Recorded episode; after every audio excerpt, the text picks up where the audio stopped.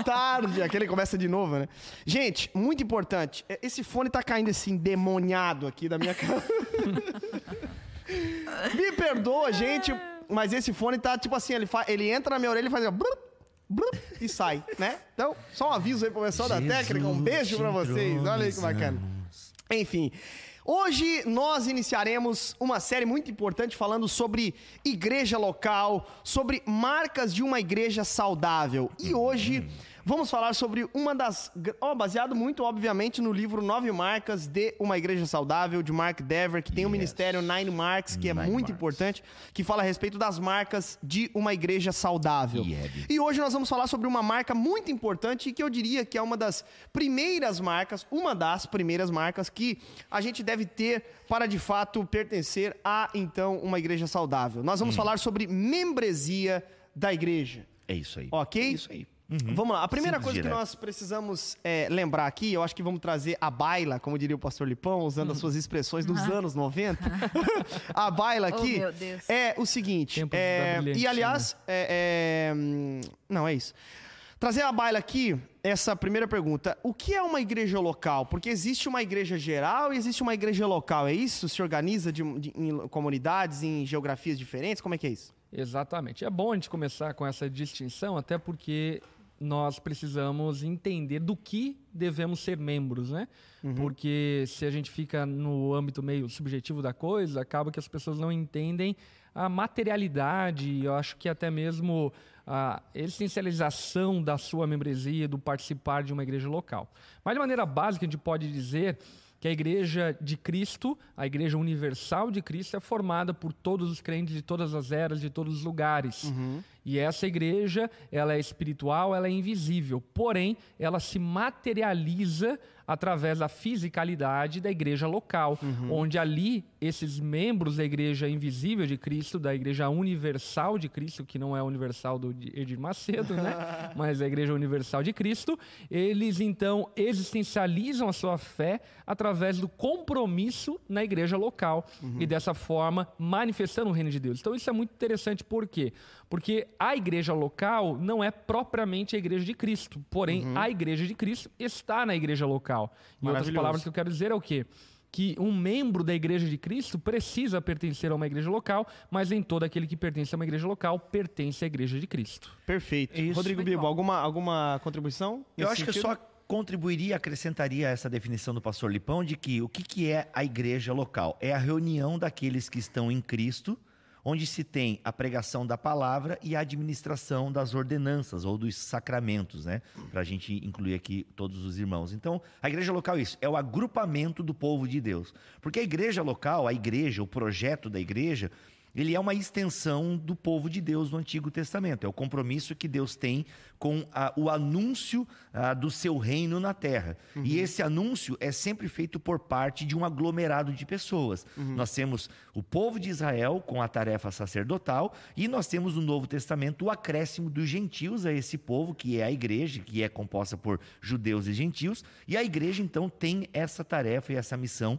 de eh, propagar o reino de Deus. Então a igreja Inclusive, nós local- temos esse essa ideia, né, pastor, que a gente comenta até na nossa classe de novos membros, sobre a ideia da igreja ser uma, né? Antigo, Novo Testamento, a igreja de Deus e assim por O diante. povo de O povo de Deus, é o povo de Deus, é o Antigo e Novo carral, né? Então assim, e é interessante que a palavra, acho que até já falei isso aqui em alguns na mesas anteriores. Aliás, o podcast nosso passado, onde a gente respondeu algumas perguntas, tinha perguntas sobre se desigrejados serão salvos e tal, e a gente falou bastante sobre a importância da igreja local. Mas sobre o termo eclesia, a gente não pode perder a dimensão desse termo, né? O termo eclésia, que é o termo traduzido por igreja. Esse termo ele tem um cunho político muito interessante. Por quê? Porque a igreja, esse termo que é escolhido para designar o povo de Deus no Novo Testamento, ele era um termo do ajuntamento de homens, no caso Assembleia. é a assembleia daqueles que vão definir o, o destino da polis, né? O destino da cidade. E é esse nome que os cristãos utilizam para se referir àqueles Reunião. que da reunião, a reunião daqueles que servem ao Messias. Ou seja, Aham. então tem uma implicação política interessante e tal. Então, é política no sentido de, do reino de Deus. Então, a igreja local é uma base, uma embaixada né, dos cidadãos celestiais. Eu acho que esse é um termo muito, é um tema muito legal. A igreja local é uma embaixada do, do reino, Do de, reino Deus, de por Deus. assim. E, inclusive, essa materialidade da igreja e essa existencialização da igreja, ela é conferida pelo próprio Cristo, né? O Cristo que usa a palavra e o termo eclesia para referir-se àquilo que ele estaria estabelecendo, dizendo, olha, eu estabelecerei a, minha igreja. E ali, obviamente, ele estava fazendo uma associação com todo, eh, toda a tradição da cultura greco-romana que contemplava a eclesia, que era essa assembleia para definições da polis da cidade. Portanto, Jesus ele está fazendo um trocadilho para apontar para aquilo que ele havia estabelecido. Outro ponto interessante também nessa fala, pastor Põe, a gente pode somar, é a ideia de que não só fazendo um paralelo com a ideia ah, greco-romana, por assim dizer, da Assembleia e do, e do governo da cidade, mas a própria ideia também é judaica, né? Porque ele pega 12 discípulos para começar esse projeto. Uma referência clara às 12 tribos Um de Israel. simbolismo, né? Um simbolismo. Aliás, várias passagens eh, de Jesus estão carregadas de simbolismo, né? A próprio envio dos 70, enfim, isso aí deixa para um outro momento, um outro programa. Mas a igreja local é isso. E por isso que a igreja local é uma coisa tão séria. A gente vai ter, talvez aqui, eu não sei se vai ter a- a- o tema disciplina na igreja, mas por isso que é um tema tão importante também, tão caro, esse cuidado um com o outro. Na igreja local, ela é uma coisa séria, que é uma faceta que muitas vezes é, no meio moderno, a gente parece que perde essa noção né, de que nós somos uma comunidade. E cada vez mais, mega igrejas, igrejas grandes, aquela coisa toda, se perde essa ideia de comunidade, de povo de Deus, de se meter um na vida do outro, e a gente vai explorar isso mais ao longo desse podcast. Deixando de maneira mais Isso. abrangente, o reino de Deus, né? Ele é um lugar onde a vontade de Deus é conhecida, reconhecida e obedecida, e a igreja local é o ajuntamento das pessoas que vivem sob o senhorio de Cristo. Os súditos, justamente, são os súditos desse reino, que se aglomeram. ah, por- e assim, eh, essa questão de por que, que tem tantas igrejas diferentes, né? Se é um só Deus, uma só Aham. Bíblia. É justamente a diversidade de interpretação que se tem. O cristianismo nunca foi uma, um, um monolito, nunca foi uma coisa única. Sempre houve diversidade na história do cristianismo. No próprio No- Novo Testamento, a gente percebe uma diversidade na igreja, uma diversidade legítima, né? Porque a diversidade ilegítima é heresia.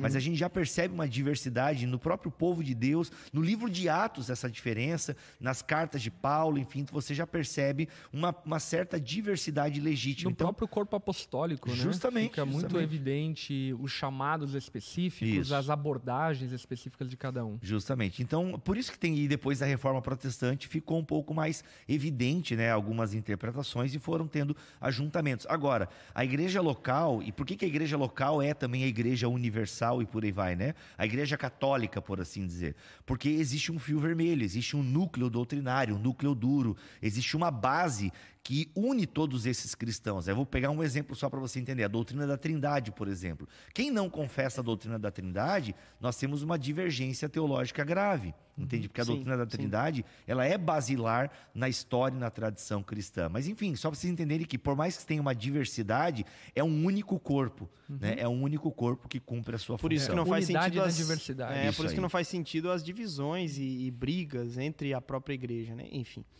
Mas, gente, agora, se existe a igreja de Cristo, acho que esse já era um bom motivo para a gente participar de uma igreja local, né? O quê? O fato de que a igreja de Cristo, ela se reúne em comunidades locais. É, agora, por que, que eu devo fazer parte de uma igreja local? Por que, que eu devo fazer parte? Por que, que eu devo me aliançar, me comprometer, estar toda semana, ser membro, participar, por exemplo, é, é, dos cultos semanais? Por que, que eu devo é, é, ser é, me submeter à liderança de, de- é, determinado pastor? Por que, que eu devo participar do ambiente, da disciplina daquela igreja, assim por diante? E deixa eu até ampliar a pergunta aqui com uma atualidade nossa que Olha a gente aí. tem vivido, né? Uhum. Que é juntando com essa pergunta do. Do como é teu nome mesmo? Brincadeira. Geise, Eu semana sou- passada, já, já esqueci. né? zoando, tô parte. zoando, amigo.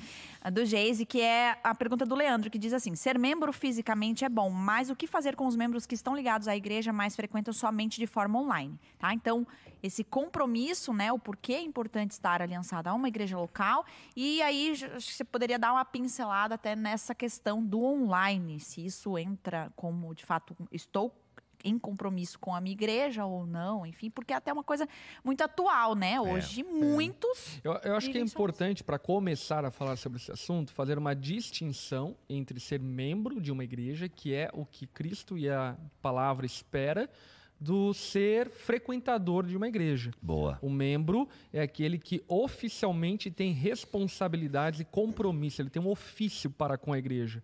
Enquanto o frequentador é aquele que está ali baseado nas conveniências e não necessariamente tem um compromisso com a igreja local. Agora, é óbvio, e a gente vai levar o assunto para esse entendimento, de que a Bíblia espera que tenhamos compromisso uns, uns com os outros, que, te, que tenhamos uma aliança uns com os outros. E diante desse fato, é muito crescente essa, essa abordagem, atitude de descompromisso, não só para com a igreja, mas para com tudo na sociedade, escola, uhum. instituições, assim por diante. E aqui no, Mar, no Mark Dever, no Nove Marcas de uma Igreja Saudável, ele traz um número bem interessante. Ele diz o seguinte: olha.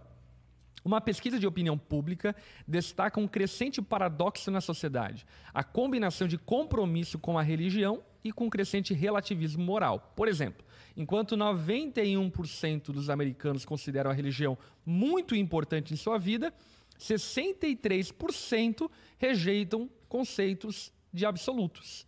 Aqui, então, o Mark Dever está trazendo esse paradoxo né, das pessoas, por exemplo, dizerem: ah, não, é muito bom a igreja estar aqui, mas ao mesmo tempo não quererem se comprometer com a igreja. Ou dizerem crer em Deus, mas ao mesmo tempo não quererem ter responsabilidades cristãs para com aquilo que Deus espera é, deles como seus seguidores. Uhum. É, essa é uma coisa meio assustadora, né? São o, a gente tem uma categoria interessante agora que são os evangélicos não praticantes que era uma nomenclatura muito. Como é isso, né? É, não, porque isso era muito comum entre os católicos, Sim. né? Não, eu sou um católico não praticante. Por quê? Porque nasci na religião, fui batizado, fiz a primeira comunhão, mas nunca dei bola pro padre, pra igreja e por aí vai. E agora a gente tem essa categoria, né, de evangélicos não praticantes. Isso tem a ver com o momento que a gente vive também na história uh, do Ocidente, né, dessa teologia da prosperidade afetiva, né, onde todo mundo quer ser feliz, onde todo mundo quer se dar bem, e a gente procura uma igreja que ofereça isso para nós. Só que a igreja não é esse lugar confortável, né? Porque a igreja é o lugar onde se prega a palavra, e a palavra é um conforto que te leva para o confronto e um confronto que te dá conforto. E é isso Nossa, que as pessoas vão querer. Ficou boa essa, Ficou né? boa. Depois vai para os cortes, então. então. Então, porque é isso? A igreja ele é um lugar de confronto e conforto. A galera só quer o conforto. E aí, para ter só o conforto, eu só sou um frequentador. Porque o, o, o, ser um frequentador me dá o conforto. Eu venho aqui, um louvor legal. Bato, bato até o cartão, né? Justamente. Essa coisa meio, meio é mecânica e, e, né? Tô ali, tô ali, mas eu, no fundo, eu não tenho um envolvimento é, é, é, total com a igreja. E principalmente no que envolve a moralidade. Né? No que envolve a moralidade, às vezes é assustador. Tipo assim, não, eu vou lá naquela igreja mas a pessoa não tem uma vida comprometida com o evangelho, com a, as diretrizes da igreja. Que isso é uma coisa assim, e vocês ouvem muito isso também, né? Pô, eu tô lá naquela igreja, mas eu não concordo com uma série de coisas e tal. Cara, como isso é ruim. É. Você tá numa igreja em que você não concorda com uma série. Você discordar de um ou outro ponto que não é essencial, beleza, de boa, é, isso é normal. É que existe a, a cultura da igreja e existe a teologia, que Ju... às vezes as pessoas dão aquela misturada e não sabem nem do que. Estão falando que não concorda teologicamente. E isso é muito grave. É. Né? Você fala assim, poxa, não concordo teologicamente teologicamente. Aí você vai ver a teologia da igreja, é exatamente o que a pessoa concorda. Mas, na verdade, o que ela não concorda é, é coisas que é a cultura da igreja, ou enfim. E tudo mais. É. Justamente. Então isso é muito triste, porque, cara, como é que você tá ali nessa. Você, como é que você vai. É, eu digo o seguinte: é, é, a máxima que eu sempre usei. Se você não tem coragem de convidar alguém para ir na sua igreja, o que, que você está fazendo ali? Uhum. Porque é muito triste você estar tá numa igreja por conveniência, por causa da família, enfim. Eu sei que tem uma série de motivos que não é tão simples assim. Mas, cara, tem que dar um jeito nisso aí. Por quê? Porque é um envolvimento com a comunidade. É. E outra, e é assumir os BOs. E aqui, eu, por exemplo, né, eu sou uma pessoa relativamente pública e eu estou numa igreja que é grande, né, com pastores que são conhecidos. De alguma forma, eu assumo os BO junto também. Faz parte da aliança. É. Né? Faz parte da aliança. Comprar, comprar junto, comprar sofrer junto. Comprar os BOs, sofrer junto. Então, assim, é, é um compromisso. E, e, como o pastor Lipão falou, não é só com a igreja. De forma geral, as pessoas estão mais descompromissadas. É. Né? Então, Sim. isso reflete na membresia da igreja também. Uhum. E eu penso que, né, necessariamente, o nosso compromisso com Cristo precisa desembocar no compromisso com a igreja. Porque senão é hipocrisia. Não, porque a pergunta ah. que eu faço para essa pessoa é como é que tu vai ter compromisso com Cristo? Me diz, o que é um compromisso com Cristo sem a igreja? Uhum. Exatamente. Tá, você dá, você dá quentinha, você dá cobertor para quem está na rua passando frio, beleza, bacana. É um aspecto do evangelho ajudar os pobres, os necessitados e tal. Tá, mas e aí? Cadê, o, cadê o outro aspecto? Cadê a comunhão? Cadê a prestação de contas?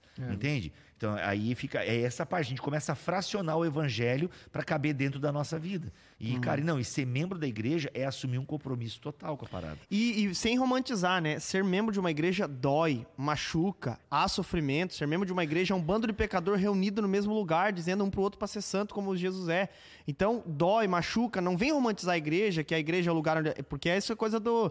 do Frequentador? Não, da. da é, teologia da prosperidade Afetiva, afetiva, né? Que as pessoas acham que qual que era a- a- o, o grande é, dilema da igreja no passado e também a grande propaganda oferecer bens materiais. Hoje que a igreja é tentada a oferecer, oferecer é, amorzinho, tamo junto Conforto contigo em emocional. todos os momentos e na verdade não. Tem momento que eu não vou contigo em É. algum lugar, que eu não vou te dar o suporte que tu, que tu necessita ou que tu quer É, ou que tu é, acha que é, tu é. precisa. Por aí exemplo, o- isso confunde até o discipulado com terapia. Começa a fazer, é, é, depender dos líderes de maneira emocionalmente, que é, infelizmente, decadente. Mas isso, por vezes, não é nem culpa do, do, do comprometido, mas muitas vezes nós, por vezes, somos tentados a vender esse tipo por compaixão, por falta de, enfim, até de, de verdade. Chegar pro cara e falar, cara, nisso eu não posso te ajudar, por falta de dizer não, né? Um coração é, amoroso nesse sentido, né? Mas É. aí o que Mas, eu enfim. penso é a falta de clareza é, que a igreja, por vezes, falta Uhum. em manifestar o que ela espera dos seus membros e qual é o Perfeito. compromisso que seus membros devem ter para com ela e ela para com seus membros. E nós, como Ondadura, sofremos isso durante muito tempo. Uhum. Porque fomos cobrados de coisas absurdas, É. coisas que a igreja jamais se responsabilizaria, porque é um ofício matrimonial em alguns casos, em outros casos um ofício eh, da amizade, da afeição, que é familiar, enfim. Portanto, essa falta de clareza e de termos claros é muito perigosa e nociva. E essa falta de clareza, na verdade, remonta um problema histórico da igreja brasileira. A igreja brasileira, quando ela começou de alguma forma a se sentir engessada pelos eh, movimentos e denominações históricas, ela foi para um outro extremo de desorganização, de organicidade, e essa eh, maneira de viver orgânica acabou que levou ela a não considerar a importância de ter eh, clareza, nitidez na maneira como vamos nos relacionar. E aqui eu falo, então, não como um pastor propriamente dito, mas agora como líder de uma organização. Cara, que coisa terrível é você não saber, por exemplo, se vai ter eh, recurso financeiro nesse mês para poder bancar aquilo que a igreja se comprometeu a fazer. Que coisa horrível é você não saber se pode contar com aquela pessoa no próximo mês. Então, essa falta de clareza que muitas vezes foi promovida pela própria igreja, tentando de alguma forma desfazer alguns equívocos do passado, mas de alguma forma apontando para outros equívocos, faz com que a igreja ela seja muito fluida. E a igreja ela não é fluida, ela precisa ser consistente na sociedade, ela precisa ser um lugar de segurança para as famílias e para as pessoas. Vou dar um exemplo nessa questão financeira. Já soube de histórias de pessoas que ajudam ministérios online e não ajudam a própria igreja.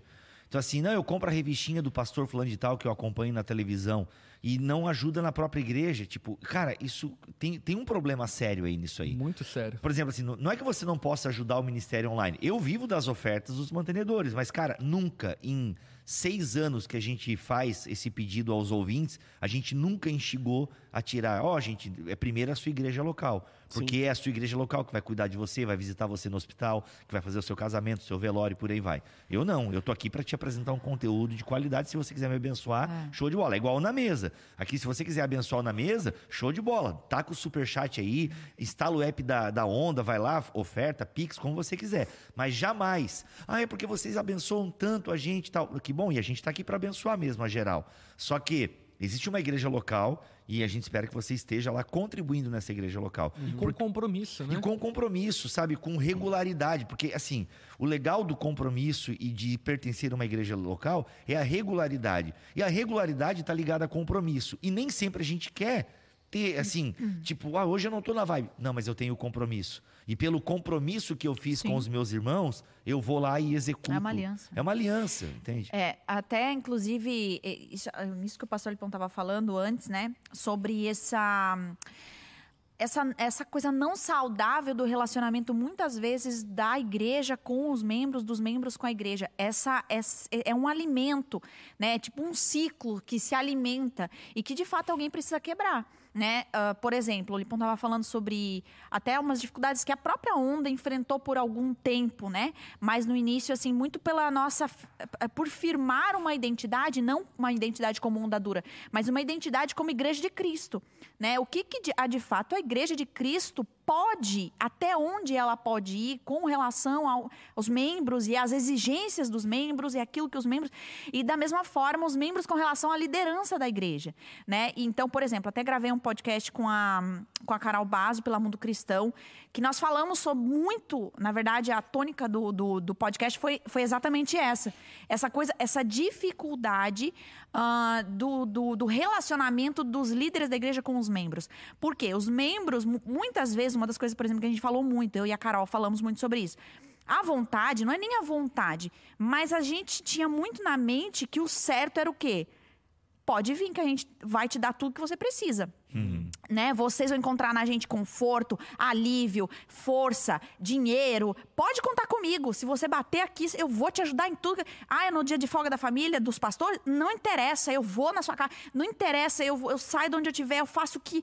E, e essa coisa exacerbada e que no fim das contas chegou um ponto na minha vida como esposa do Lipão e até eh, também liderando a igreja aqui em Joinville, liderando no sentido de, né, enfim, participando. Liderando mesmo, não precisa tá, explicar. Enfim, e é, vivendo isso, né, aconselhando mulheres, estando junto, que eu cheguei a um ponto que eu falei assim, eu não quero mais isso. Não foi, amor? Uhum. Eu cheguei para ele e falei assim, ó, eu Chegou não fadiga, quero. Né? Eu vou voltar pro meu trabalho secular, eu vou voltar pra minha vida, porque eu era muito mais feliz. Uhum. Né? Eu, não é nem, era muito mais. Era muito, eu queria viver. Era mais cômodo, né? Tipo, o trabalho era... ficava no trabalho, então, chegava em casa. Na verdade, não era nem mais cômodo, era vontade de viver. Eu perdi a vontade de viver Sim. vivendo isso aqui.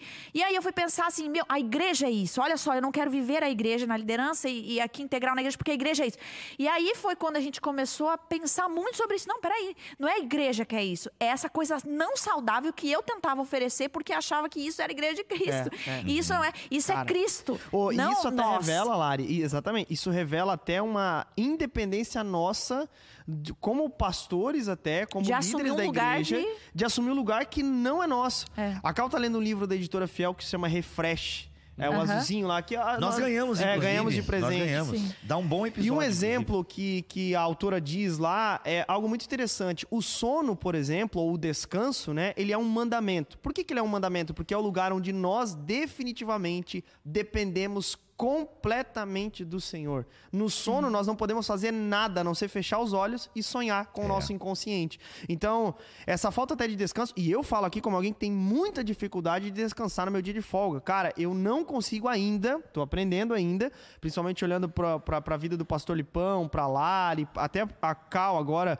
é, me ensinando muito em casa, mas eu não tu consigo não parar.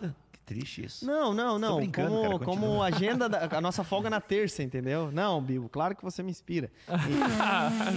Vai, continua, é, mano. Mas, mas no sentido de parar e descansar. Falar assim, ó, não, terça-feira eu vou Sim. desligar meu WhatsApp e vou ficar agora só com é, descansando no Senhor, vou revendo descansar nesse Bad. meu dia. Revendo é, Bad. tipo, revendo Breaking série. Bad, enfim. Dormir. Mas, dormir, sabe?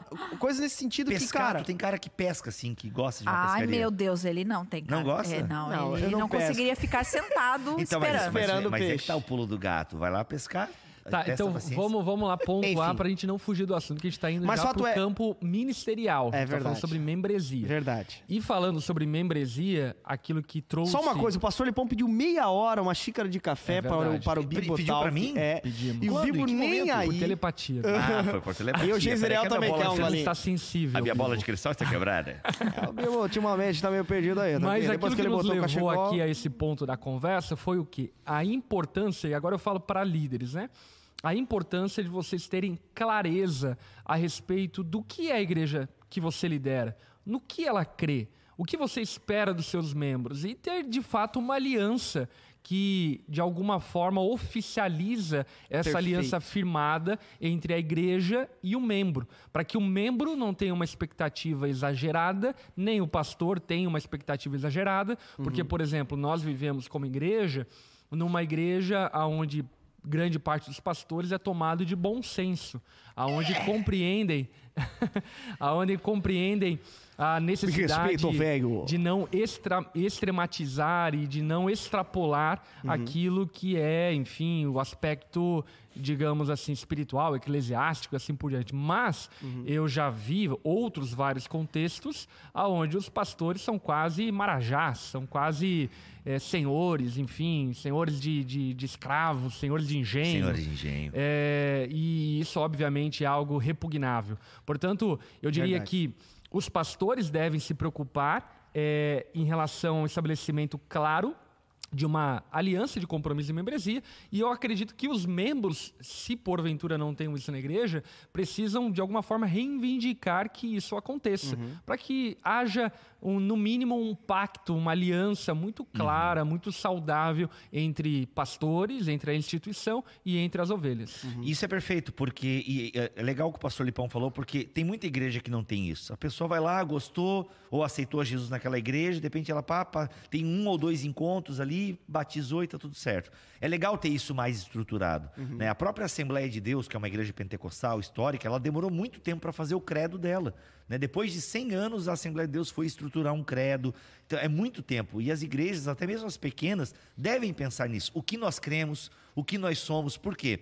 Porque quando você tem a clareza, é o que a gente conversava antes, o combinado não sai caro. É. Então, quando você tem clareza o que é, o que não é, o compromisso que a igreja tem com o membro, o compromisso que o membro tem com a igreja, isso é fantástico. Até pra gente caminhar na pauta aqui, o Ah. Mike Dever coloca é, o porquê, né? O porquê unir-se uma igreja. Legal. E ele elenca aqui alguns pontos que eu acho que são bem legais. Isso, isso era uma pergunta até que, inclusive, a galera tava fazendo bastante aqui. E eu vou já fazer a A pergunta. gente não esqueceu do online, tá? Vai vir o online. Não, ainda. sim. É, a pergunta é, né? Então, qual, qual igreja devo me filiar? Devo me aliançar? Existe algum critério específico para isso que eu devo olhar? Essa aqui, eu tenho que olhar a estética, eu tenho que olhar o que o pastor crê, eu tenho que olhar o que a igreja faz. Enfim, quais são os critérios para me aliançar em uma igreja? É onda dura, tem uma na sua cidade, mas vamos lá. É, tem aqui os pontos que o Mark Dever elenca no- no- na marca 6, né? Ah, bem, por que unir-se a uma igreja? Para assegurarmos a nós mesmos. Legal. Nesse ponto, eu não sei se você ali deu uma discorrida, mas ele aborda essa questão da segurança da salvação. E o quanto o pertencer a uma igreja local faz com que nós nos encorajemos uns aos outros no sentido de perseverarmos na salvação que recebemos. E, de fato, é aquela velha história da brasa fora do, do, do, do- do fogo, né? Fogo, do braseiro. Exatamente. E de fato isso acontece. Quando alguém está apartado da comunhão, essa pessoa ela vai esfriando na fé, perdendo as suas convicções e, de certa forma, de alguma forma, deixando de perseverar na caminhada com Cristo. Então a igreja local, ela. Ela traz esse fervor, essa consciência de, de segurança que há em Jesus. Inclusive, né, o autor dos Hebreus vai falar: não deixem de congregar como alguns entre vós. Paulo vai falar: encorajem uns aos outros com essas palavras. Aliás, as cartas de Paulo estão recheadas disso. Aliás, as cartas são isso. né, seja de Paulo, de Tiago, enfim, elas são isso, são encorajamentos uns aos outros. Aliás, a palavra uns aos outros, no grego alelon, ela, é uma, ela aparece mais de 16 vezes só na carta de Paulo. Então percebam, uns aos outros, uns aos outros. É a tônica, é a essência do cristianismo, é uns aos outros. Né? Amem uns aos outros, sirvam uns aos outros. Recíproco, né? Aliás, Versículos recíprocos. sim, leia, leia as cartas de Paulo e percebam como uns aos outros aparecem. Olha só a fala do Mark Dever aqui, que porrada. Ele diz o seguinte: precisamos desistir de tentar viver a vida cristã sozinhos. Precisamos individualmente viver em aliança com outros para seguirmos a Cristo. Os cristãos têm de parar de ser egoístas em seu entendimento da vida cristã. Isso. A vida cristã não se resume em você e naqueles a quais você procura alcançar com o evangelho. Deus também tensiona que você seja parte comprometida em ajudar a fazer discípulos do rebanho que ele já salvou. Nossa. E, Ó, cara, algo interessante, eu queria citar dois textos aqui. Pode falar, Bibo. Brincando. Não, eu ia dizer que, pô, é só tu ler 1 Coríntios, cara. A preocupação que Paulo tem em resolver a treta na igreja. Porque a igreja estava toda, Sim. toda multifacetada e tal. E Paulo gasta a, primeira carta, que na verdade é a segunda, ele- depois eu explico isso, mas ele gasta essa carta, mano, tentando resolver. E vai, e aí vem o capítulo 12, a unidade do corpo e tal. Por quê? Porque a unidade da igreja. Cara, é a, é a oração de Jesus em João 17. Então, assim, é algo Perfeito. muito importante isso. Até um texto que o Bibo citou, que eu acho interessante, Hebreus capítulo 10, 23 a 25, né? É, o autor dos Hebreus diz assim: Apeguemos-nos com firmeza à esperança que professamos, pois aquele que prometeu é fiel. E consideremos uns aos outros, né, os uns aos outros, para nos incentivarmos ao amor e às boas obras. Não deixemos de reunir-nos como igreja, segundo o costume de alguns, mas procuremos encorajar uns aos outros, de novo, ainda mais quando vocês veem que o dia se aproxima. O substantivo grego é muito interessante, eu aprendi isso na minha aula de eclesiologia e eu achei poderoso, fantástico demais, que é, fala a respeito dessa firmeza à esperança que professamos, é homologiam, que é da mesma palavra de homologar, ou seja, tornar oficial publicamente a sua participação, logo visível. Então, uhum. olha só a importância de participar de uma igreja local, de, part... de se unir àquele, ele está falando do contexto de congregar, uhum. de se unir àqueles que juntos professam a mesma fé. Muito bom. Um outro texto importante disso é Atos 11, do 21 ao 23. Ele estudou, a... gente! Ó, ele estudou. Ele estudou. A mão ficou duas semanas. Se você aí... acha que o Geiseriel deve estudar para os na mesa, você comenta aí. a minha vida é muito corrida, às vezes não dá tempo. Aí eu recebo essa crítica. Ó, Atos 11, 21 ao 23. A mão do Senhor estava com eles e muitos creram e se converteram ao Senhor. Notícias desse fato chegaram aos ouvidos da igreja em Jerusalém. Então vamos lá, estava acontecendo alguma coisa na igreja de Antioquia e chegou essa notícia na igreja local de Jerusalém. E eles enviaram Barnabé, um homem cheio do Espírito Santo, Atos vai dizer, a Antioquia. E este, ali chegando e vendo a graça de Deus, ou seja, vendo o que Deus estava fazendo na igreja local em Antioquia, ficou alegre e os animou a permanecer fiéis ao Senhor de todo o coração. Esse permanecerem fiéis é de um substantivo grego importante que é protesei. O que, que é esse protesei? Rapaz, cara... Caramba, que dá a ideia de um propósito absoluto, ou seja, um compromisso, um comprometimento público. Então ali, chegando e vendo é, a, a, graça de Deus poderia ficar assim, ó, ficou alegre porque viu gente permanecendo fiel e comprometida à igreja de Antioquia. E Ou aí, seja, olha a importância isso, da participação da igreja é. local e de tornar isso público. Não é à toa é, é, que agora nós temos a nossa aliança de membresia pública no culto Justamente. público. Justamente. E olha só, né? E aquele que perseverar até o fim, né? Tem esse texto, acho que é de, de Apocalipse, né? Herdará a coroa uhum. da vida. Uhum. Cara, então, esse permanecer até o fim, que nós somos, ele não acontece sozinho. Não é uma parada individual. E Aliás, tem o aspecto da igreja geral total. e principalmente nesse sentido, o aspecto da igreja local. Sim, não. E se você ler, por exemplo, a partir do capítulo 10 da carta aos Hebreus, o capítulo 10 fala muito dessa ideia de membresia, de encorajar uns, uns aos outros. Isso vai até o capítulo 13, até o final do livro. É a ideia de que, cara, tem que ser é together, entendeu? Uhum. Inclusive, né, o texto, ah, sem santidade ninguém verá o Senhor. É utilizado de forma muito individualizada, não, porque sem a sua santidade você não verá Deus. Cara, não, o contexto a partir do capítulo 10 é é todo comunitário. Uhum. Então é sem a sua santidade o outro não verá Deus. Uhum. Entendeu? Porque nós mostramos Deus para o outro. Então é Perfeito. impressionante, cara. É Muito é a comunidade, é isso aí. Vamos começar lá a pontuar ah. o livro para a gente não sair da pauta. Tá, uhum. posso fazer Nós... só a pergunta com relação ainda a esse assunto? Teve uma pergunta assim, ó. A avalanche de cristãos sem igreja é marca do esfriamento da fé? Na opinião de vocês? É marca da desorganização das instituições. Não, não acho que é. é. Não acho, acho que, que é. é. também. Eu é também, mas não é só. Mas ali a, a, a, a, denúncia que o Mark Dever aponta lá no começo, que o pastor ele, Lipão ele leu. Viu, não, é muito isso. Ah, esse livro aqui eu tive que ler umas 10 vezes para fazer uma prova. Olha aí. Não, mas ó, esse, ali a denúncia que ele faz sobre a falta de comprometimento, que as pessoas não querem mais se comprometer, eu acho que é isso também. Uhum. As pessoas querem o evangelho nos seus moldes, não é à toa é, que surge as, a resposta para tudo isso é as teologias, as heresias que surgem por aí. A falar o que os cristãos querem ouvir sempre, e viver. É, né? eu, eu, concordo com esse argumento e acredito que isso é crescente até por causa das correntes filosóficas dos nossos dias, pós-verdade. Uhum. É, então eu concordo. Porém, o que eu penso é que sempre houve isso, sempre houve relativismo, sempre houve uma, uma ideia de não compromisso, a história é marcada por isso. Apesar de, obviamente, haver ícones históricos de compromisso, de sacrifício e assim por diante. Uhum. Porém, eu acredito, e aí eu concordo com o Bill nesse ponto, que ainda que haja é, essa realidade na sociedade desse compromisso e assim por diante, a igreja deveria bater o pé, sabe? No uhum. sentido do quê?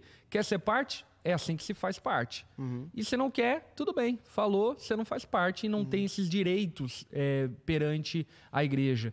Portanto, eu penso que essa relativização que a própria instituição faz dela mesma colabora para esse tipo de comportamento pecaminoso daqueles que naturalmente já são pecadores e não querem se comprometer. Tem, tem- é, tem uma pessoa aqui, a, a- Ela deu superchat? Aliás, gente, é o seguinte, pausa aqui rapidão. Você que está ouvindo o podcast, instala o app da Onda e você consegue fazer a contribuição lá. Mas você que está assistindo essa live lá, tá com superchat, ajuda nós. Vai lá, Tá. Lari. É, a pergunta, a pergunta, na verdade, é uma colocação dela também apontando um, um possível ah, de- desse esfriamento, enfim, da, da falta de, de igreja das pessoas é a falta de clareza e a falta de igualdade em tratar todos os membros, independente dos seus valores no bolso, acaba sendo um grande problema dentro das igrejas. Vocês consideram que isso era um problema? Tem, tem. Eu Tem- acho que, eu tem acho que isso tem também. Porém, é, eu acredito que isso também é muito perigoso em afirmar, porque ainda que haja isso, e aqui ninguém é maluco de afirmar que não, há um, uma, um preconceito, um sentimento que por vezes as pessoas absolutizam. Portanto, tem que ver se esses fatos são verificáveis É. ou apenas sentimentos, impressões, assim por E diante. tem que também saber o seguinte, que os pastores, eles terão amigos pessoais. né? Eu Acho que é uma coisa que a galera às vezes confunde, que o pastor tem direito de ter amigos pessoais e às vezes você vai ver o seu pastor na rede social dele ou de alguém, pô, pô, o pastor saiu para jantar com aquele cara lá, com aquele casal. Pô, uma vez eu convidei, pessoa tem que entender isso, né? Que não- às vezes não dá. Ele tem amigos pessoais e não vai sair para jantar. Por exemplo, jantar na casa do Geiseriel. Desisto. 2021 e até hoje não rolou. Não, Então, vai assim, acontecer. entendeu? É, não, que eu não, isso. Mas é que Não, eu sou bem, teu, bem, eu não sou teu colega não, de não, trabalho. não, Não, não, não, mistura as coisas. Continua na mesa que. Sacanagem. Continua estudando na mesa. Mas o que eu quero dizer é o seguinte: é, eu acho que assim, as igrejas elas precisam ter. Acho que essa é a palavra que a gente não usou ainda, mas a gente já falou muito sobre isso. Direitos e deveres. Entendeu? A igreja Perfeito. deve saber quais são os deveres dela. Então ela deve se estruturar bem para cumprir bem os seus deveres enquanto uma igreja. Então a liderança, todo o corpo administrativo, cumprir bem os, os deveres da igreja. Para que seja uma coisa organizada e as pessoas saibam onde elas estão amarrando a bicicleta delas, entendeu? Perfeito. E contrapartida, ok. Eu, eu tenho, eu tenho direitos, mas e quais são os meus deveres? Tem que estar claro também, e aí é a questão da aliança. Né? E a última Perfeito. pergunta ainda sobre esse assunto, que é qual a opinião de vocês quando um membro quer sair da igreja, o pastor fala que vai orar para ver se é de Deus. E aí teve uma outra pergunta nesse sentido, se é de Deus, é, se é Deus quem escolhe a igreja que eu frequento, ou isso é uma decisão que eu preciso avaliar eu mesma, sem... Duas boas perguntas. E aí, Duas boas perguntas. É, Vamos lá, vamos responder as perguntas. enfim, Vamos. que É porque tem muita, seguir a é pauta que tem aqui. muita coisa boa aqui na pauta, enfim. É. É, porque vocês mudam de assunto, daí a pergunta, daí eu não vou voltar nas perguntas do tema, né? Tá? Tá. Qual que é a pergunta? A pergunta é, eu vou é sair de da Deus- igreja e o pastor fala, não, peraí que eu vou orar para ver se tu vai sair da minha não, igreja. a decisão é da- do indivíduo. Você é um ser livre e deve Boa. tomar a decisão de acordo com aquilo que você julga ser, enfim, É, bom só tomar. Pra, só pra Agora sair é do claro meu que país, pra sair do meu país, tem que perguntar pra mim, tá ok? Mas é claro que isso deve ser feito de uma maneira muito ética e eu diria formal, inclusive, porque a membresia é um compromisso formal. Então não é só sair pelas beiradas. Você tem que chegar e anunciar, estou saindo, é, enfim, ah, mas eu não vou te abençoar. Tudo bem, eu tenho a bênção de Deus, está tudo certo. Deve ser, então, um anúncio formal e baseado na tua liberdade como indivíduo. Nenhum pastor tem a autorização espiritual, muito menos social e civil, de aprisioná-lo dentro de uma instituição. Então, Justamente. frequentar uma igreja não é Deus quem decide quem igreja eu frequento. Não, é você. Você Agora, ser maninho. vale lembrar que às vezes essas essas é, essas é, argumentações elas são pautadas também no desvio da fé e da igreja local. Ah, eu tô saindo da igreja, tipo assim, daí o pastor não deve nem dizer isso, né? O pastor deve, cara, o que a Bíblia fala é que você deve congregar em algum lugar. Quer sair dessa igreja, mas eu vou te indicar então uma outra igreja para você ir, né? Porque geralmente acontece isso também em contexto onde a pessoa tá dando migué para se desviar. Ah, Fechou. completamente. Vamos lá. Vamos lá para os pontos que o Mark Dever coloca por que unir-se a uma igreja. Segundo ponto, ele fala para evangelizar o mundo e como isso é verdadeiro. Sim. É, sem sombra de dúvida, a responsável pela evangelização do mundo, historicamente, foi a igreja instituição. A partir de indivíduos, mas a igreja instituição. Um indivíduo dificilmente, eu diria impossivelmente, conseguiria, por exemplo, sei lá, é, fazer obras de caridade como estabelecimento de um hospital sem a ajuda de uma instituição dificilmente um indivíduo conseguiria fazer uma, uma, abordagem social como a criação de uma universidade, se não por meio de uma instituição. Portanto, Algo que nós cristãos é, desvalorizamos e desconsideramos muito é que nós somos muito mais fortes juntos. Uhum. Nós podemos chegar muito mais longe juntos, inclusive no esforço de evangelização do mundo. Uhum. Um indivíduo dificilmente, por exemplo, consegue sustentar uma obra missionária de plantação de igreja no Japão, mas a Igreja Unida pode tornar isso uma realidade e a salvação dos japoneses possível. E aqui eu, acho, eu faço uma, uma analogia que talvez seja interessante, talvez seja horrível, vamos ver agora, vocês me ajudem depois. Mas é que é o seguinte, e o fato de ser uma igreja e poder fazer mais e ter mais força pode ser que seja um pouco mais lento. E é aí que alguns ficam frustrados, porque queriam que as coisas fossem um pouco mais rápidas. Não, às vezes, por ser mais pessoas envolvidas, o projeto é um pouco mais lento, às vezes até burocrático, e precisa se ter um pouco de paciência é. com isso e ajudar da maneira que você puder. E claro, se você puder colaborar para agilizar o processo, legal. Mas entender que, como são mais pessoas envolvidas, às vezes é um pouco. Não vai ser sempre exatamente do seu jeito, é. né? porque é comunitário. Mas esse é um ponto legal, até porque acho que traz uma observação sobre a vida dentro de uma igreja, né? Aquela coisa de que, cara, tudo você não vai ter.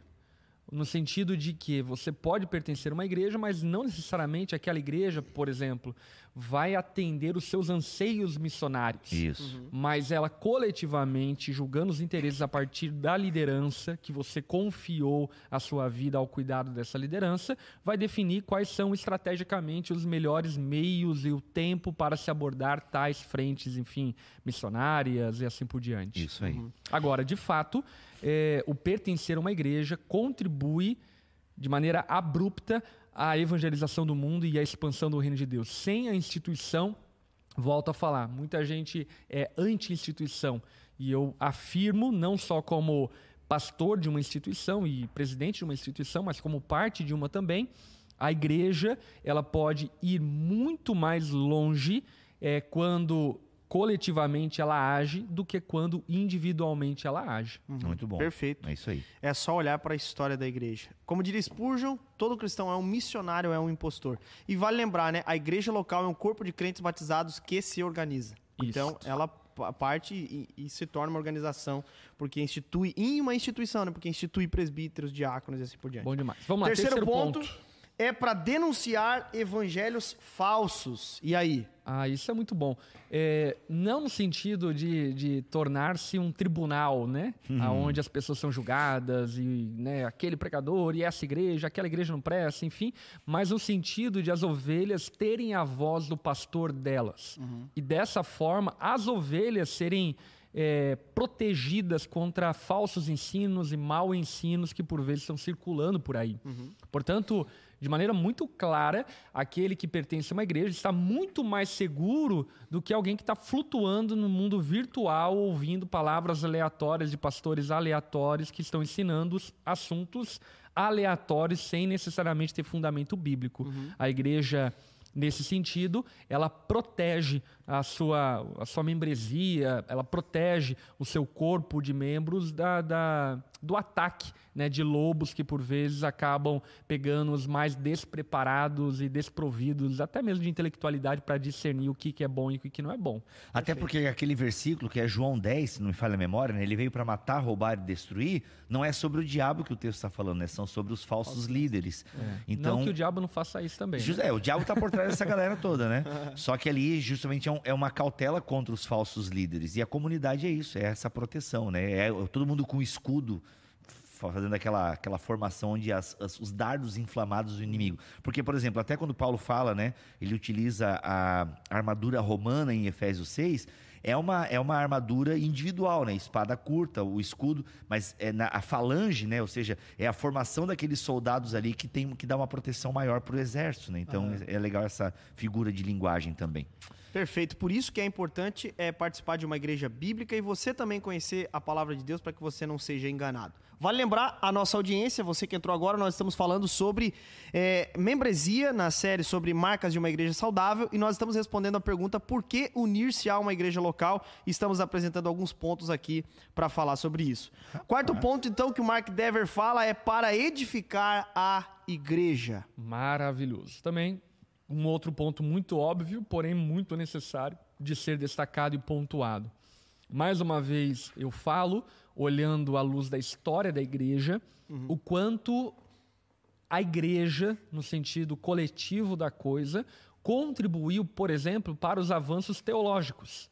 Aquilo que nós temos hoje como teologia, no qual podemos, de alguma forma, estar mais seguros em relação a algumas doutrinas, assim por diante, foram exaustivamente debatidos, defendidos, julgados pela igreja, instituição, ao longo da história. Portanto, de fato, a igreja, instituição e coletiva, ela contribui para a edificação no tempo e na história, no sentido de deixar um legado mais fiel da doutrina bíblica, deixar é, um legado mais, eu diria, caloroso e apaixonante de uma vida piedosa.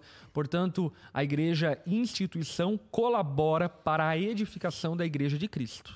Perfeito. É isso. É, uma coisa sobre isso, quando, quando Pedro declara a sua fé em Mateus 16, ele. É, há, uma, há, três interpretações sobre esse texto, né? Você é o Cristo, filho do Deus vivo, e ele uhum. diz: é sobre essa pedra que eu edificarei minha igreja. A primeira interpretação é a interpretação sobre Pedro ser essa pedra, que é muito utilizada pela Igreja Católica e defendendo. E pelos bons exegetas, né? Inclusive defendendo a continuação ali do ministério papal e assim por diante, Isso que é a não. continuação de Pedro. Isso não. Mas é perigosa essa linha por causa disso. Sim. Mas, por exemplo, e aí uma segunda interpretação é que Jesus faz um trocadilho, né? Então, é sobre Pedro, ok, então é sobre essa pedra que eu edificarei minha igreja, apontando para ele, né? Então é sobre essa pedra, eu, né? Sobre mim que você vai edificar a igreja. E de fato Jesus é a base. que Jesus está apontando para ele, né? O texto não é, diz não isso. diz mas- isso. E há uma terceira a, a interpretação criativa. que é também muito é, tida por alguns é, é, reformados, que é a ideia de que é sobre a declaração de que Cristo Sobre é o Filho de Deus, é que Jesus vai edificar a igreja. Então, sobre todos aqueles que afirmam que Jesus é o Filho de Deus. Então, por exemplo, numa igreja local, como isso acontece? Gente, é sobre nós que afirmamos que Jesus é Senhor, é que ele vai edificar. Então, não é só sobre o Bibo que declarou que ele é o Filho de Deus, mas o pastor Lipão também, lá na Aliança de Membresia, ele declara que Pai, Filho e Espírito é o Deus sobre a sua vida, que ele está debaixo desse governo. Ou seja, é nós juntos que fizemos essa declaração que Cristo está inter- interessado para edificar. É isso. Não, e se você ler as cartas de Paulo, é, é, é Eu isso. queria fazer uma pergunta no final. Então, Ah, Não, é, é um, isso é um aí. pro outro, é um pro outro. Edifiquem um ao outro, entendeu? Então, assim, a, a edificar a igreja, você pertence, você luta pela igreja. Entende? É por isso que a gente que está numa igreja local, a gente dói quando vê escândalos, a gente sente. E mesmo que não seja a nossa denominação, e até igrejas que talvez tenham um credo um pouco diferente do nosso, mas a gente lamenta, porque são irmãos. Entende? E, e- e nesse sentido, por exemplo, eu entrevistei o. Esqueci o nome dele agora, o André, o primeiro nome eu esqueci, sobre a igreja perseguida. Cara, é, é isso. A igreja perseguida somos nós sendo perseguidos. É. Entende? Então, essa. Cara, olha só, meu, agora veio um negócio aqui. Agora revela, veio um manto aqui. É, não, porque olha só, quando Jesus aparece para Paulo, Paulo, por que me persegues? Quem Paulo perseguia? A igreja. A igreja, perfeito. Entendeu? É o corpo de Cristo, cara. Então a gente não pode perder essa dimensão que nós somos o corpo de Cristo. E a igreja, a igreja que é perseguida, seja a igreja na Macedônia, a igreja em Jerusalém, a igreja na Caia. Não, é a igreja de Cristo. E a gente não pode perder essa dimensão de edificar a igreja. É por isso que a gente viaja pregando, independente da denominação. Bíblia, se te chamasse uma católica para pregar, você iria? Eu iria. Entende? Ah, eu vou, cara. É para pregar o que eu prego? Eu prego.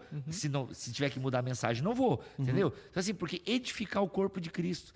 Entende? Então, essa ideia, esse compromisso, porque é o corpo de Cristo. E eu quero edificá-lo, entendeu? Perfeito. tivemos um super chat aqui Nossa. do Gesiel. E aí ele, Foi, eu acabei de fazer. ele perguntou se a live vai ficar salva depois. Todas elas ficam, inclusive depois viram podcasts que você encontra em todas as plataformas digitais. Tá um pouco atrasado, mas já vai ser atualizado, Atualizado. lá. Mas no YouTube tem tudo, tá? No YouTube tem todas as lives lá, com os erros de gravação, o Geiseriel aí fazendo suas imitações. É. E É. verdade. Tem uma pergunta aqui da Bela, de Chicago. Ela pergunta o seguinte: em O uma, inglês implan- dela é muito bom. o- em uma implantação de igreja pequena, essa divisão de ofícios entre membros da igreja pode ser muito mais desafiadora. Qual a opinião de vocês? É. Bella, here from again you use a picture and a back to the white cat with uh, Chicago, né? When a woman is from again saw you and church of the small church and... Ela- Não, de fato, Vou pegar um café. é, cada, cada igreja, cada tamanho de igreja tem os seus desafios. Uma igreja pequena tem uns desafios diferentes de uma igreja grande, uma igreja grande tem diferentes desafios de uma igreja menor. Portanto, é, essa divisão de ofícios e acho, acho que até inclusive essa especialização de dons e ministérios é uma igreja grande que contempla. Por exemplo, somos nós aqui que contemplamos a possibilidade do tamanho da nossa igreja de alguém exercer o dom de ensino e apenas o dom de ensino e não ter que mais se preocupar com outras demandas eclesiásticas. E isso é um, é um bônus é, de uma igreja grande. Mas uma igreja pequena, gente, o que ensina tem que lavar, tem que É limpar, aí. tem que arrumar cadeira, limpar banheiro, enfim, por aí vai. Por isso que eu vim pra onde? Igreja grande. Gente, vamos lá. O que envolve ser membro de uma igreja? Eu acho bem legal o que ele pontua Pô, aqui. faltou cinco. Quinto, quinto Pô, ponto. Ah, faltou o Tu, quinto. reformado, discípulo de John Piper, adorador de Spurgeon. Tá, tá amarrado. Sou discípulo de Jesus Cristo e Aleluia, adorador de. Deus vivo. O quinto Eita, ponto ali, porque unir-se a uma igreja é para glorificar a Deus. É isso. É isso. Amém, Pronto, cara. não tem nem Glória a explicar. Deus. É só lhe deu glória. Olha aí. É, Só lhe deu glória, é verdade. Eu De acho que é bem fato, isso mesmo. Eu acho que até o fato de unir-se a uma igreja já é uma forma de glorificar a Deus, porque é uma quebra de egoísmo, de egocentrismo, de conformismo, de comodidade que glorifica a Deus. É você sendo expelido desse mundo tão pequeno que você criou em volta de você e entregando-se ao serviço um ao outro, né? É, inclusive, teve uma Perfeito. pergunta, né? Que não, vou, não vamos voltar nessa pergunta, mas, por exemplo, ele perguntou assim: ah, se eu não me sinto bem na igreja mais, eu devo sair? Se sentir bem não é bem a- o critério para você sair. Muitas É. vezes, quando não se trata de um núcleo, como a gente estava falando, É verdade. que de fato une a, a essa igreja, a igreja de Cristo, né? Uhum. Mas ah, eu acho que, na verdade, isso não é, como a gente falou, não é só da igreja, né? Mas ah, eu- é uma, até uma conversa que eu tava tendo com o Lipão, assim, tipo, meio cabreira, assim, com a vida, mas é, falando sobre Vou isso. sair da igreja. Vou sair da igreja. Não, não, não, não. É falando sobre isso, as pessoas hoje, eu não sei se é hoje ou se é porque eu comecei a raciocinar, fiquei adulta, né? E comecei a pensar que a vida não é tão legal assim. Mas, é, cara, as pessoas só ficam quando tá bom pra elas. E o pior é as juras de amor, né? Por Caraca! exemplo, quando elas chegam pra gente, As juras de amor. não é? Elas chegam pra gente falando: o quê? Vocês são. É, é tudo pra mim. Ó. Né? Vou- olha, conta comigo pra sempre. É, Ah. é toda uma jura de amor. Aí é só ter o primeiro momento que a gente, sei lá, que acontece qualquer Primeiro coisa. barrados no baile. Ups. Acabou, É. entendeu? Exatamente. Então foi uma conversa que eu tive com o Lipão. Eu cheguei uma vez na sala dele chorando, de fato. Sentei na mesa dele e falei assim: ó, o seguinte, a partir de agora, Balançando o mega hair. é a partir de agora. Ah, Calypso! Não, eu falei pra ele assim, par- não, e de fato eu, eu fiz uma pergunta pra ele, eu falei assim, nós como igreja a gente deve é, é, acreditar nas pessoas que elas serão fiéis à igreja, né, fiéis àquilo que Deus está dando pra nós como undadura, vamos dizer, da igreja local, né? Ou a gente tem que desacreditar de todo mundo, porque é assim que as pessoas são, a par- a partir do momento que elas, né? Porque isso de- define muito do meu trabalho, de- define muito de como eu vou é, é, aconselhar, de como eu vou contar com as pessoas ou não, porque ou você conta, tipo, venham igreja, né? Amamos vocês, estamos juntos, ou não, eu sei que até hoje tu tá aqui, mas amanhã eu já desconfio de você. Que seja eterno enquanto dure esse É, mais ou amor. menos é isso tipo aí. isso, né? Não é? É, Enfim, então, mas é só. Não, é essa é uma pergunta que estava na pauta que eu acho que a gente podia abrir um parênteses para responder. O que- Quais motivos para sair de uma igreja, né? Que- o que- porque é muito difícil você julgar isso. Porque por- hoje em dia o cara descobre uns pregadores bons na internet, aí o pastor dele não prega tão bem, o cara já acha que é motivo para sair da igreja. Aí o cara leu um livro do John Piper, viu duas pregações do Nicodemos, ah, eu sou reformado, meu pastor é um pentecostal Sou e tal. calvinista. Sim. Não, eu sou calvinista. Então, assim, calma, não é isso. É, é, você pensa, porque mudar de igreja é uma coisa chata, te consome pra caramba. Aqui é um E cara que já mudou. né? Perigoso. E é perigoso, que você pode ficar navegando por um monte. Por quê? Porque no É. fundo você procura uma igreja à sua imagem e semelhança. Você procura uma igreja e não existe, cara. Toda igreja que você for, se você lê um pouquinho, se você estuda um pouquinho, você vai ter que fazer concessões. Ou então Uhum. abre o seu ministério, então, entendeu?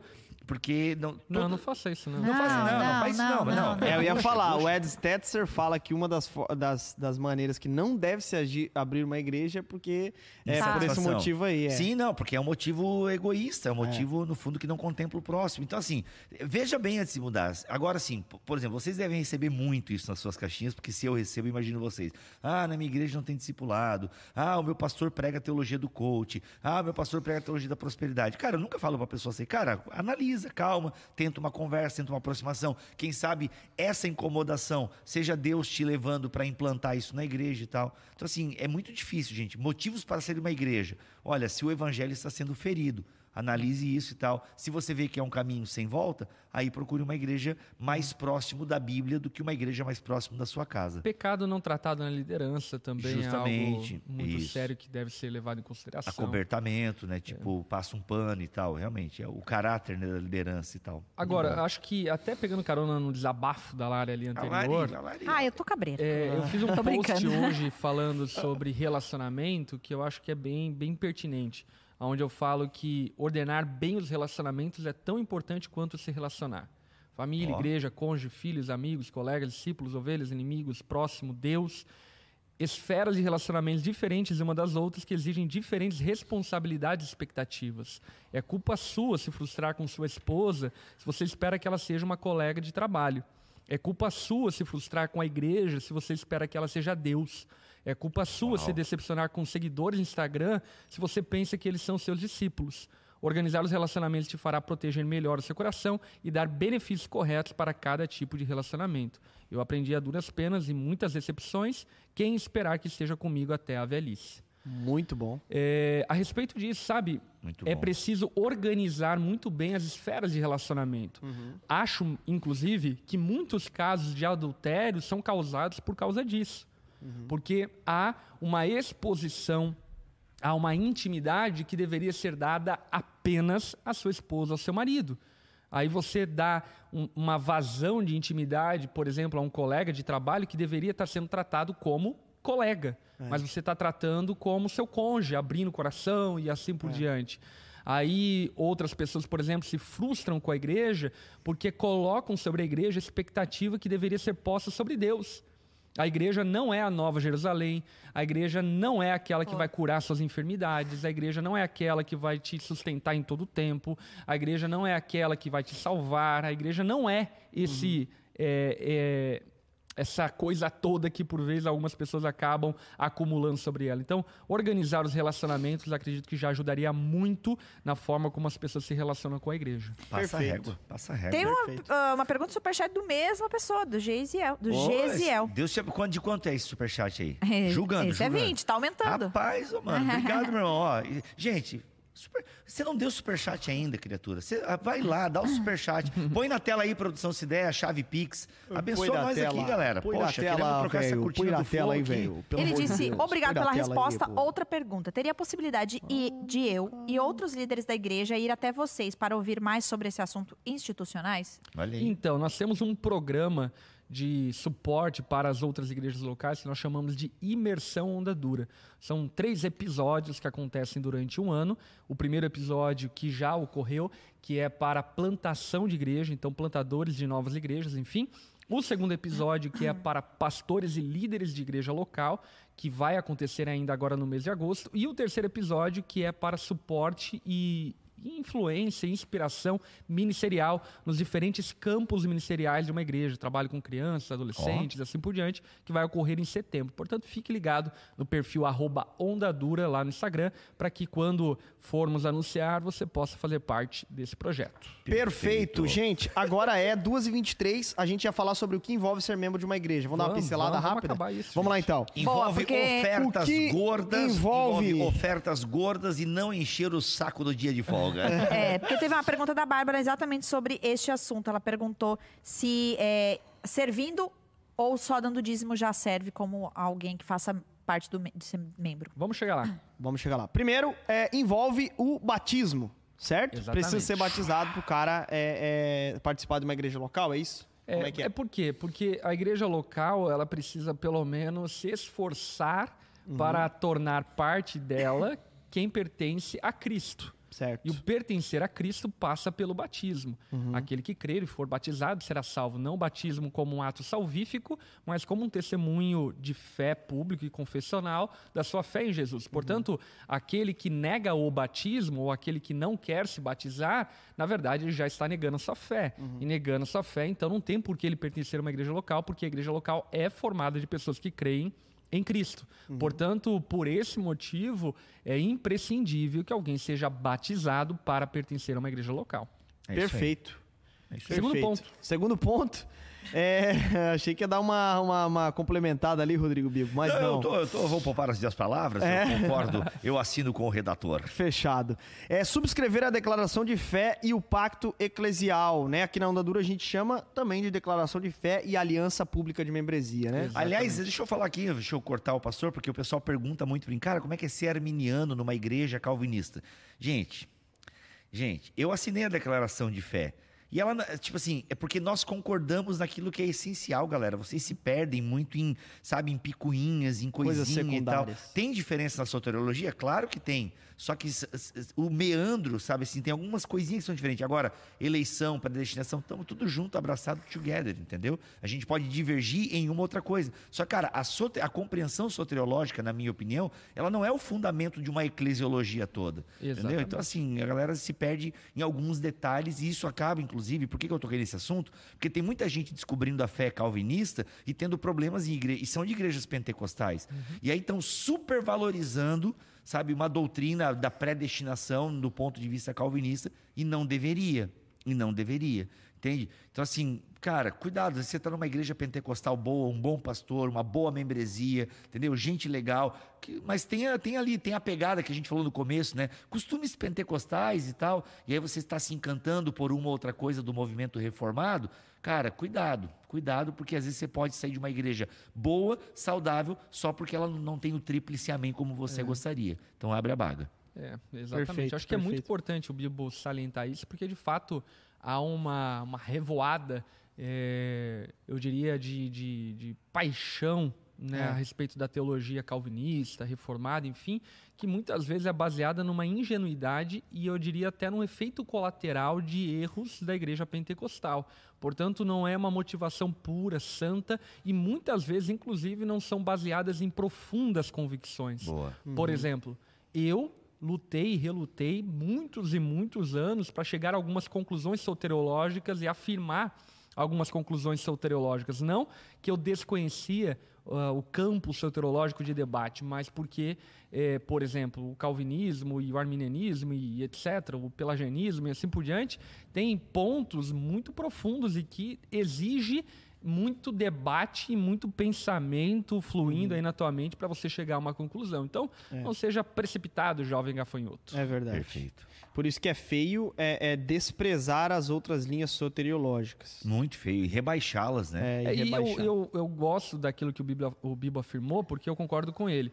É, no sentido do quê? De que a soterologia, ainda Fala que esse seja... termo, é o quê? É o estudo da salvação. Bom, É, é, o estudo da salvação, ainda que seja um assunto teológico muito importante, que os pastores de alguma forma precisam dominar e ter algum tipo de firmeza para pregar, ele é um assunto que, se tratando da comunhão da igreja, ele é secundário, porque no final das contas, todos cremos que é Deus quem salva. Perfeito. Ponto. Ponto. Então você vai salvar de qual forma? Enfim, Todos nós cremos que somos predestinados, somos eleitos, tá tudo junto, gente.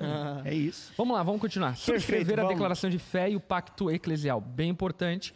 Acho muito importante uma igreja, como por exemplo nós temos, ter uma declaração de fé pública, onde ela pode se resguardar, inclusive, de acusações falsas a respeito daquilo que ela prega. Porque, por exemplo, um líder pode cometer algum, algum equívoco, que daí eu não chamaria de equívoco, mas falar e defender uma heresia, e o fato de ele defender uma heresia dentro de uma igreja que tem uma confissão teológica, defende essa igreja desse líder. Por quê? Porque ele vai falar isso, aí os membros, por exemplo, do grupo pequeno, vão poder falar: não, peraí, a nossa igreja não pensa dessa forma, é você que pensa. Aham. Portanto, essa, essa concordância teológica primária é muito importante é, uma igreja ter. Acho que algumas igrejas, talvez até inclusive numa vaidade, querem ser muito exaustivas na sua declaração de fé. E eu não sou muito a favor disso, não. Eu acho que devemos ser um tanto quanto gerais na nossa declaração de fé, para que nós não fiquemos é, separando o joio, de, de- joio do trigo antes da hora, sabe? Muito bom. É, o que nós precisamos entender é que toda igreja é confessional. A diferença é se ela é publicamente confessional ou não.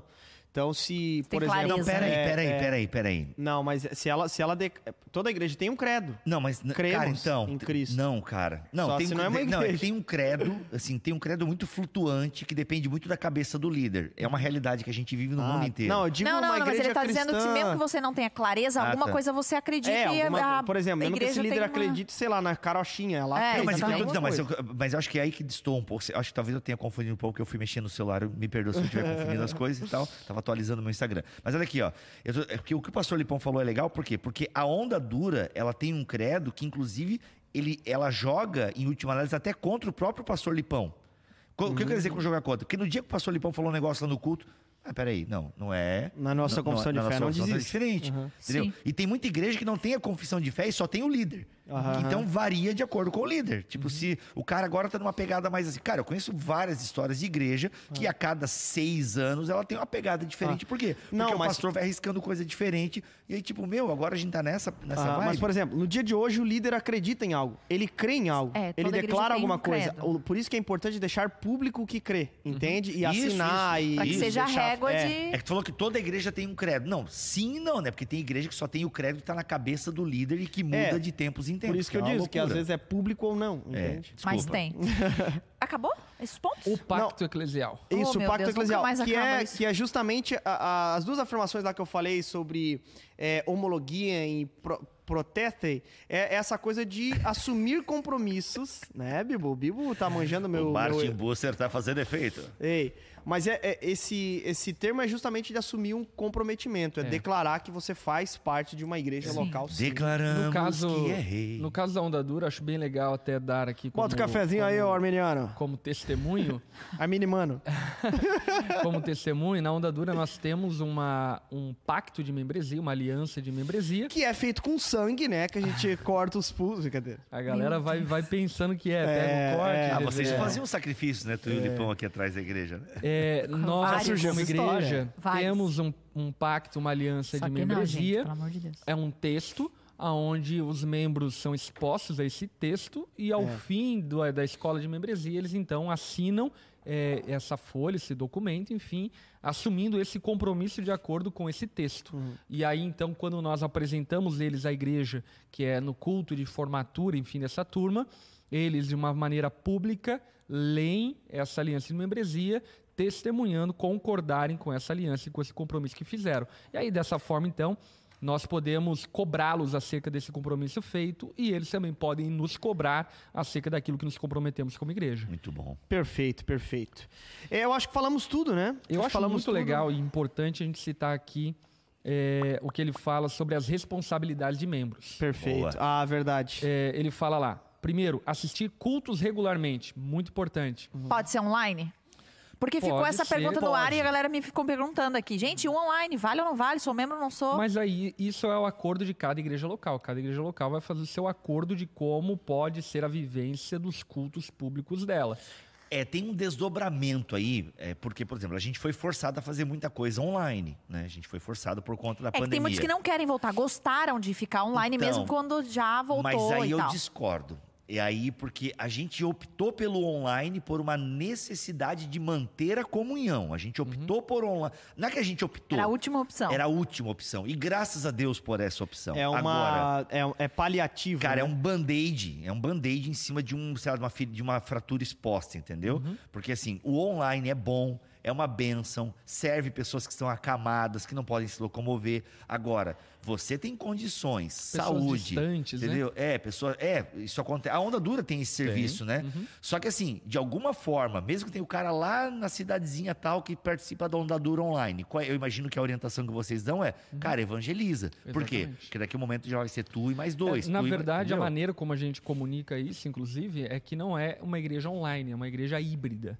Né? A ideia é qual? A ideia é que, ainda que eles acompanhem o culto online, que eles acompanhem em corpo dentro de um Isso. grupo na casa deles. Aí a coisa vai crescer, aí tem que mandar um obreiro pra lá, aquela Exatamente. coisa toda, entendeu? Porque, cara, o online é paliativo.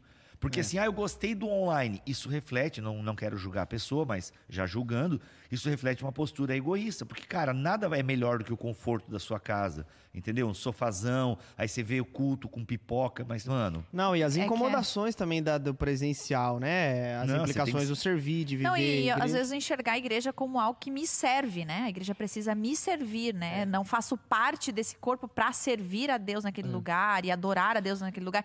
Não no lugar, no- nesse sentido, mas com os meus irmãos, né? Em comunhão, uns aos outros, que, que uns aos outros é isso que eu tô Justamente. vivendo, né? E aí tinha uma pergunta que a gente não respondeu, né? É só dar o dízimo ou eu tenho que servir na igreja local? Depende, né? Tem igrejas que são enormes e que talvez não dê para todo mundo servir na igreja. É. Agora, se você for se informar, talvez exista alguma coisa que você possa. Por exemplo, a Onda Dura é uma igreja grande pra caramba. Mas E será? meia- Eu ia dizer, gente, mesmo que a igreja é grande pra caramba, sempre Eu tem as dizer, aí é que tem. Eu ia Aí dizer, aí é que tem. É, olha aí. Então, show de bola. Tá respondido, então. É Aqui, porque- por exemplo, na onda, sendo grande. Aliás, homens é o para o que estacionamento. precisa. Estamos Olha, precisando. homem pro estacionamento, é isso, entendeu? Então, assim, eu vejo, pô, a igreja, a igreja Onda é uma igreja grande pra caramba, e toda semana tem no grupo lá, gente, precisamos de homem pro estacionamento. Gente, mulher pra não sei o quê. Ações Gente, assim, sociais, visitas, enfim. Coisa já. fazer que não falta. É. Mas vamos lá. Assistir cultos regularmente é necessário. É muito importante falar isso porque, por exemplo, alguém pode dizer: Ah, sou membro da Onda Dura, mas veio em 2019 a última vez. É. Não, você não é membro da igreja, você é um frequentador esporádico conforme a tua conveniência. É. Então, ser membro exige regularidade e participação E nas aí, reuniões exemplo- públicas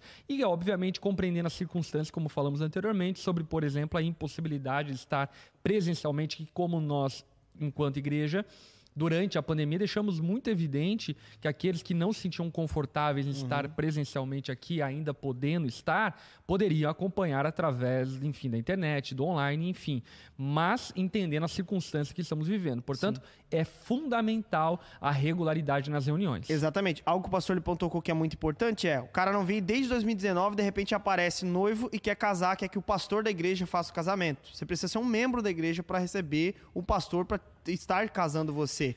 E outra, para apresentar os filhos Boa, também. É um compromisso com a comunidade e os pais. Tanto que no nosso certificado no dia da apresentação dos filhos é uma assinatura do pastor que fez a apresentação e da, da, da liderança das crianças lá do Kinder.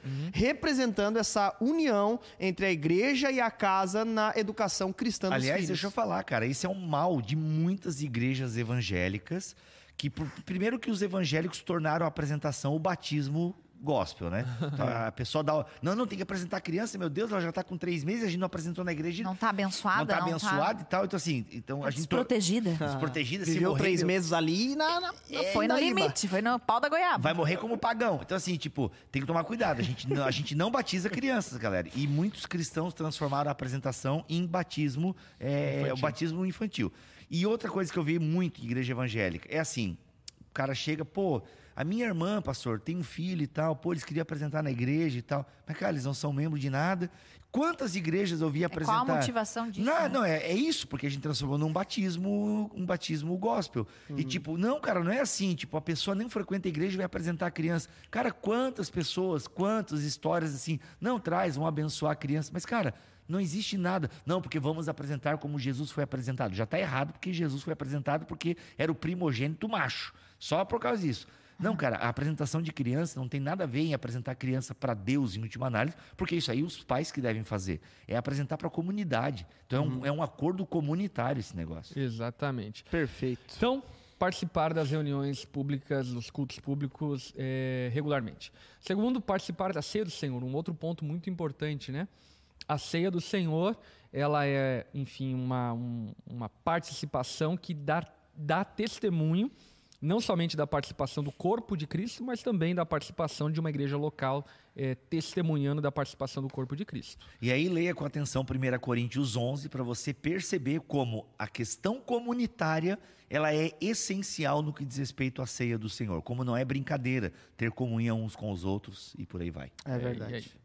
Terceiro ponto, participar coerentemente das assembleias. Aqui fala a respeito dessas reuniões públicas, que, por exemplo, no contexto batista, no caso, é, é feito para definições e decisões da igreja. Porém, nós, como ondadura, ainda que não sejamos batistas, congregacionalistas, enfim, nós temos volta e meia reuniões públicas internas, aonde nós damos uma visão, aonde nós falamos sobre os passos da igreja. Então essas reuniões internas feitas para os membros da igreja é de extrema é, importância e eu diria até inclusive de obrigação de quem participa dela pertencer e fazer parte dela. Uma, uma assembleia que nós fazemos, que obviamente não chamamos de assembleia, por exemplo, e anualmente, é o nosso tudo nosso, onde nós É. encerramos o ano, damos as diretrizes para o próximo ano e assim por diante. É uma reunião formal para os membros da igreja. Muito bom. Quarto ponto, orar com regularidade. Enfim, orar pela igreja, orar pelos irmãos e assim por diante. E quinto ponto, fundamental, contribuir com regularidade. Portanto, a participação financeira na vida da igreja é obrigação do membro de uma igreja. Muito bom. É isso aí, não precisa explicar, né? É autoexplicativo. Exato. Aliás, o da, o da oração é importante a igreja promover também orações comunitárias, né? Aliás, Onda Dura, todas as segunda-feira, todas as segundas-feiras, 19 horas, estamos aqui com uma sala de oração aberta e em breve uma casa de oração com vários horários para Olha orar. aí, é disso que eu tô falando. A igreja local, ela precisa prover espaços para oração pública. A igreja local precisa prover espaços para estudo bíblico. Perfeito. Entende? Então a igreja local Toda segunda-feira estamos aqui ao vivo, eu, Renan Macieski Pastor Lipão no estudo bíblico E olha aí, de e- toda segunda-feira. E aí, é isso. E quando passar a pandemia, tornar essa parada gravada e quem quiser vir aqui assistir. assim, Inclusive, sobre isso, já tem vacina chegando no Brasil aí e Eita, vacinando a e, galera. ô, gente, falar em vacina, pelo amor de Deus, gente, vai no posto e toma que botarem no teu braço. Vai virar sommelier de vacina agora? Ah, eu quero a Pfizer. Ah, pá, tu tomava suco de caixa, suco de, de plástico, aquele suco de comprava no terminal de ônibus. De arminha. De arminha, que tinha o fuquinha, é, aquela água de barro lá, vai escolher vacina agora? Ah, para, mano. Olha, tu come Pfizer- salsicha, velho. Pera tu aí, come pô, salsicha e vai aí, escolher pera aí, vacina. tá? Para, vai ligar pra esse bobo aí. É isso Mete aí, no braço pô. que tiver Pera aí, meu aí, irmão. pera aí, pô. Minha esposa Eu- foi vacinada hoje, A graças a Deus. Pfizer, a Pfizer aí, pra mim, é uma coisa que já não entra no Brasil. Pô, tá seria ok? ótimo se tu, se tu se vacinasse, querido presidente. Daria um ótimo exemplo pra nação. É isso aí, botar máscara também na cara do menininho lá. né? lembra, lembra que ele tirou a máscara da cara do Gente, menino? vamos lá. Doido. Ai, Jesus. Mas valeu, galera. Ó, eu quero agradecer a audiência deste querido podcast. Você que hoje agregou ao nosso podcast aqui ao vivo. E você que vai ouvir agora aí na sua casa, no Spotify, no Deezer, no Apple Music. Cara, seja bem-vindo ao Na Mesa. Se você nunca ouviu, dê uma rodada aí no Deezer, Spotify, procurando Na Mesa com os Pastores Onda Dura, que você vai encontrar tudo e muito mais a respeito de Larissa Estrada, Pastor Lipão, Bibotalk, Geiseriel Cunha, aqui, ó, na mesa com os pastores. Dica? Tu- tudo sobre nós. Dica, Dica. de leitura, Ó, Nove Marcas de uma Igreja Saudável, que é o livro que nós estamos... Bota ali, Bibo. Aqui, ó, versão antiga e versão nova. Ali, ó.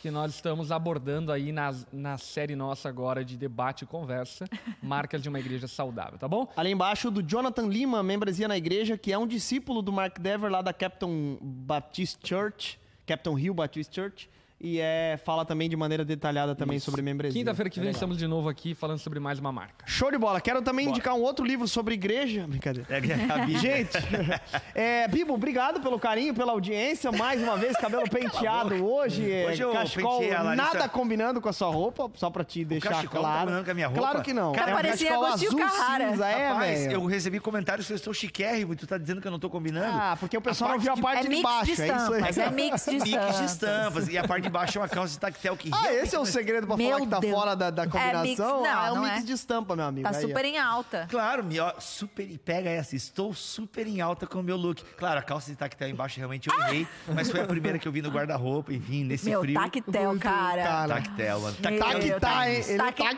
tá nesse verão. Tactel. Vamos despedir? Vamos despedir. Ah, mas eu não quero. Vamos Calma deixar aí, o povo ali. pausa pra você dar aquele print e Ah, nos divulgar nas verdade. redes sociais agora, hein? Bora Pega lá. aí o seu celular, pausa e divulga a gente aí. Usa o arroba Onda Dura pra divulgar nas redes sociais a gente, Twitter e Instagram. Pausa agora, vai lá, 3, 2, 1 e... Show! Show de bola. Tchau, gente. Fica com Deus. Obrigado, tchau. Bom Até a semana. próxima. Tamo Valeu. junto.